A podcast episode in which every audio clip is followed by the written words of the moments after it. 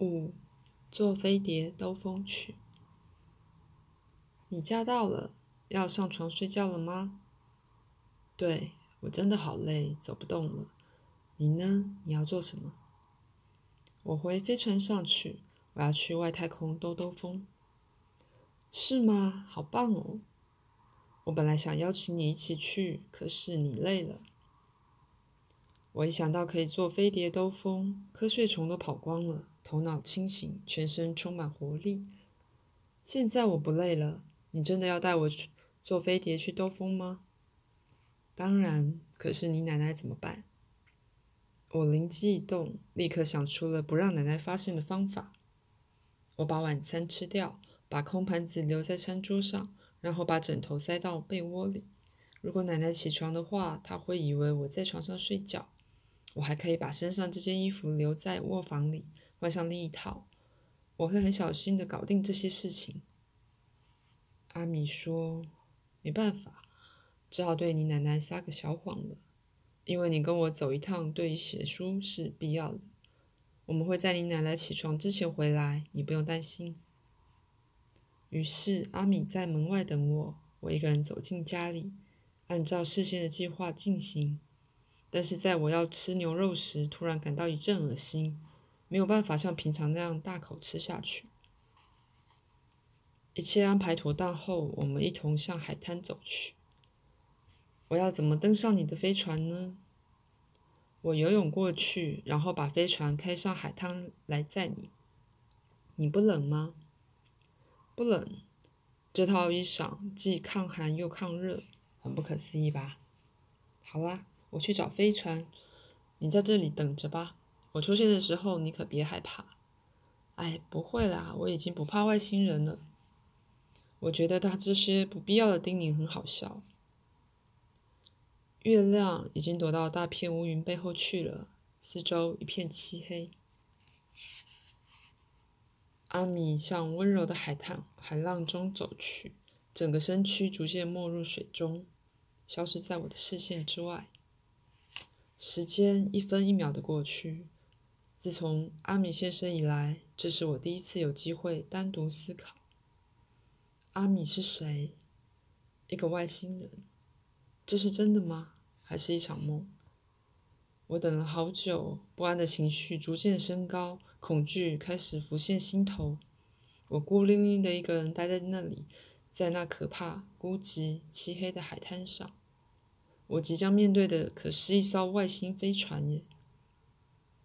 这时，岩石之间，沙滩上仿佛有跳动的怪影出没，好像是从海海水里冒出来的，分不清是想象还是真实。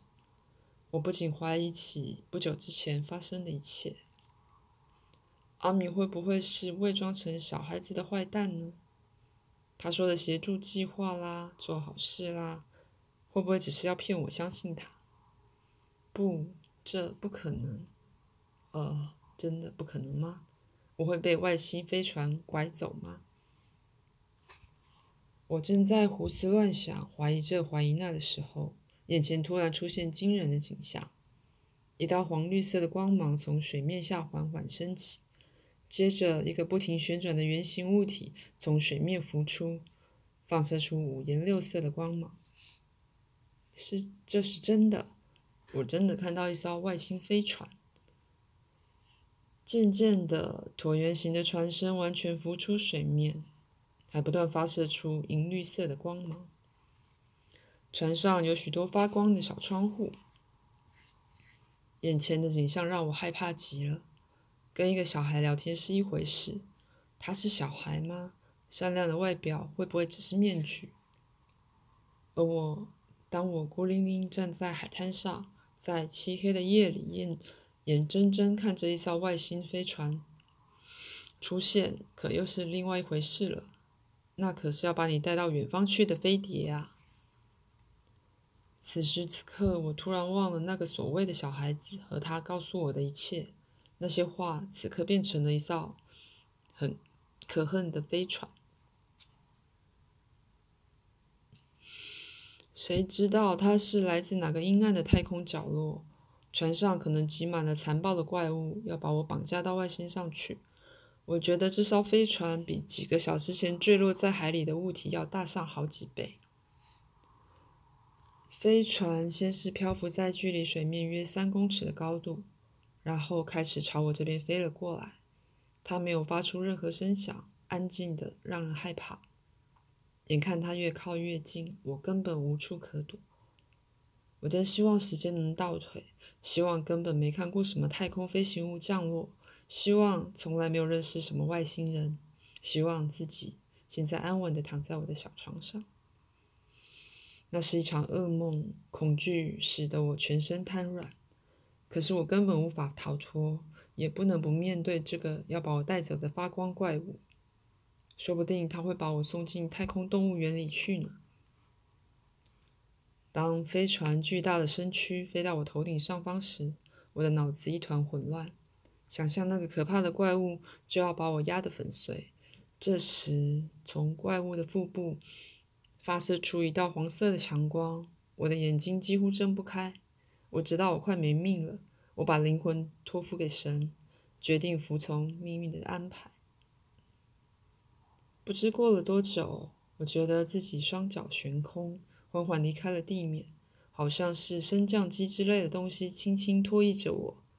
我等着某个长长着章鱼头、目光凶狠的怪物出现。过了一会儿，我的双脚落在松软的地面上，我发现自己站在一个地上铺着地毯、墙上挂着壁画、温暖而令人愉快的房间里。那个外星小孩就站在我的面眼前，明亮的大眼睛。露出和善的笑意，他友善的目光让我逐渐放松，回到他曾经教我认识的美好现实来。放心吧，放心吧，没有发生什么可怕的事。他把一只手放在我的肩膀上，好不容易平静下来时，我笑着说：“真是吓死人了。”刚才你的脸都绿了，阿米笑着说。我以为，唉，会出现一个可怕的东西。那是你在胡思乱想，失控的想象力足以吓坏人，甚至凭空罗织出怪物。但那只是我们的噩梦，因为现实其实是朴实、美好、简单的。那我现在是在飞碟里吗？飞碟是一种不明飞行物。但我们的飞船可是确实存在的，这是一艘太空船。不过你要是高兴，我们也可以叫它飞碟，你也可以叫我火星人。我们相视而笑，我刚刚紧张的心情完全消失了。来到指挥舱看看吧。穿过一个非常小的拱门之后，我们来到另一个天花板很低的地方。就像我们刚离开的那个房间一样，那是一间半圆形的大厅，墙壁上都是巨大呈不规则状的窗户。大厅中央有三张可以横躺的椅子，每张椅子前面都有一些操作仪器，数个监视荧幕则斜立在不远处的地板上。这一切好像是为小孩子准备的。无论座椅和房间的高度都是如此，我手背一伸就可以摸到天花板。大人在这里一定无法站直身子。我兴奋地喊道：“太棒了！”阿米在操控仪器的座椅上坐下，我向机舱舷窗走去。从窗边往外看，远处的海水浴场灯火辉煌。我感到地板在轻微的颤动，海水浴场的灯光越来越远，窗外只看得到星星。往下看，阿米说。我从窗边俯瞰，吓了一大跳。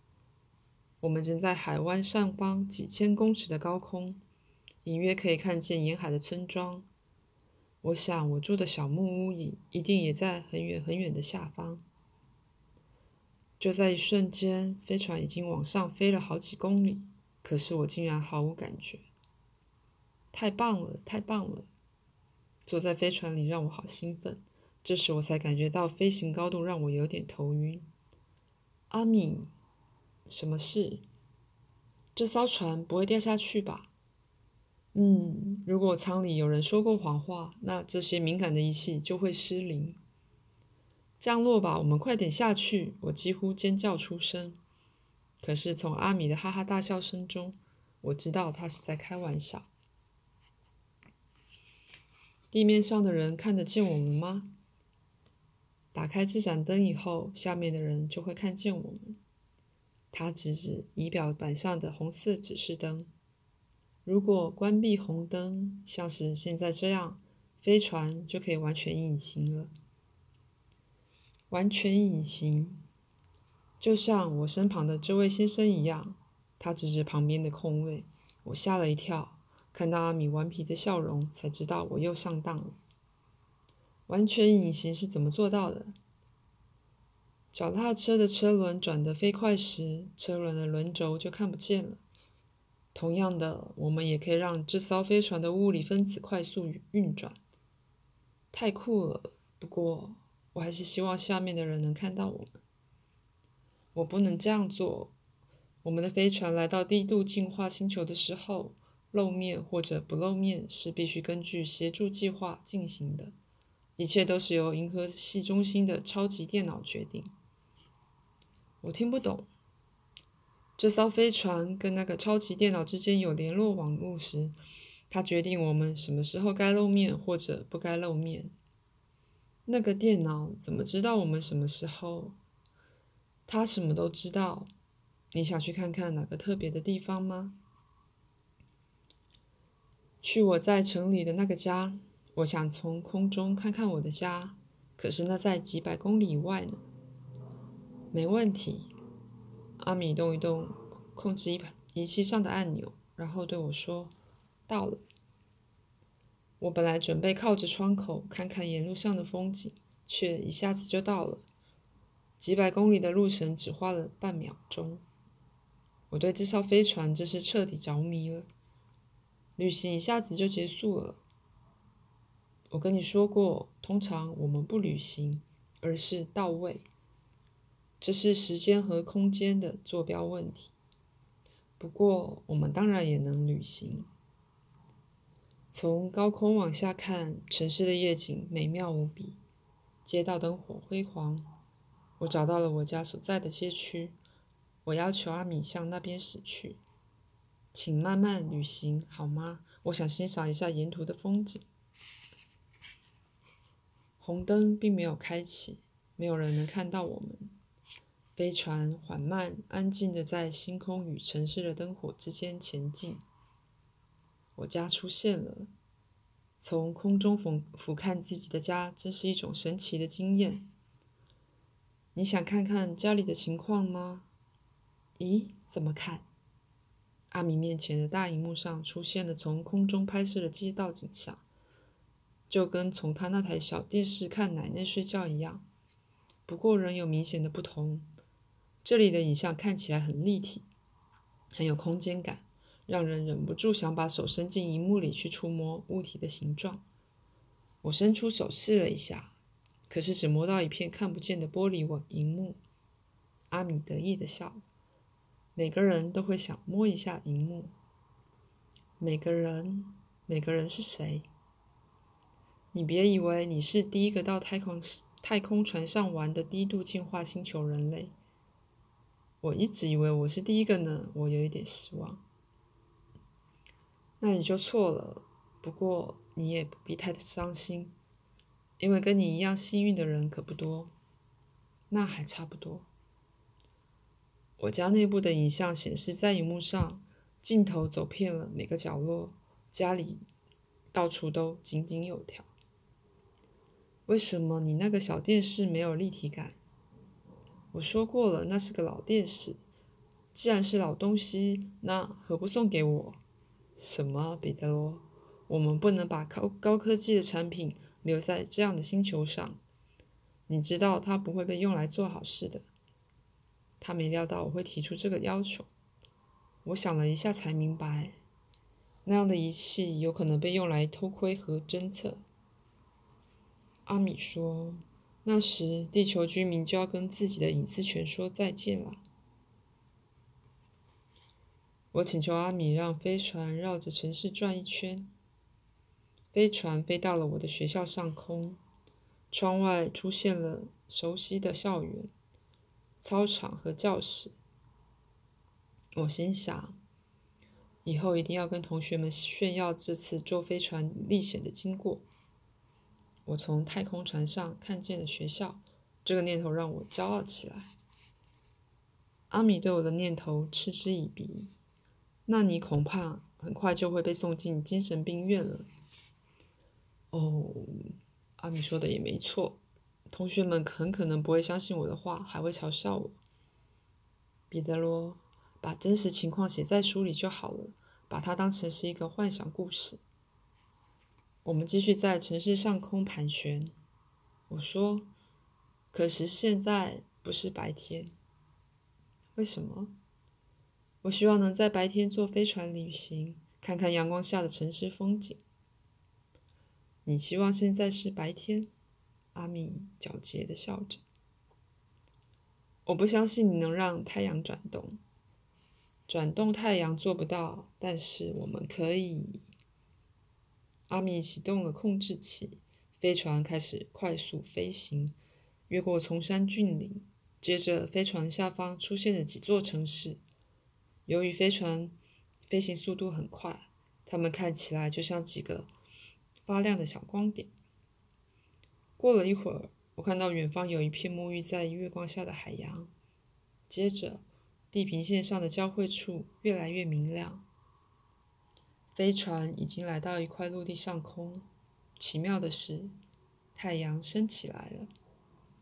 阿米真的移动了太阳，太不可思议了。刚才你不是说办不到？这时，窗外已经变成大白天了。太阳并没有被移动，而是飞船快速移动的结果。阿米笑着说明：“我知道我想错了，但只要看看太阳从地平面上快速升起的动人景象，就能明白为什么我会产生这种错觉。”我们到什么地方了？非洲。可是，一分钟前我们还在南美洲啊。因为你想要在白天坐飞船旅行，所以我们就来到了现在是白天的地方。这就叫山不转路转。你想看非洲的哪个国家？那个、那个印度。阿米的笑声说明我的地理常识不大正确。那我们就去亚洲的印度看看。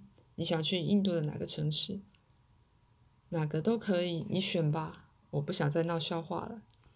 孟买怎么样？好，阿米，好极了。我们在高空高速飞驰，把非洲大陆远远抛在后后面。后来回到家里，我才对着世界地图重新画出这次旅行的路线。飞船来到印度洋上空，当我们穿越这片汪洋时，太阳正急速上升。速度之快，令人感到微微晕眩。不一会儿，我们已经来到印度上空了。这时，飞船突然紧急刹车，停止不动。我以为会听到玻璃碎裂的声音，没想到船舱里好完好如初。我惊讶地问：“舷窗怎么没有被撞碎呢？”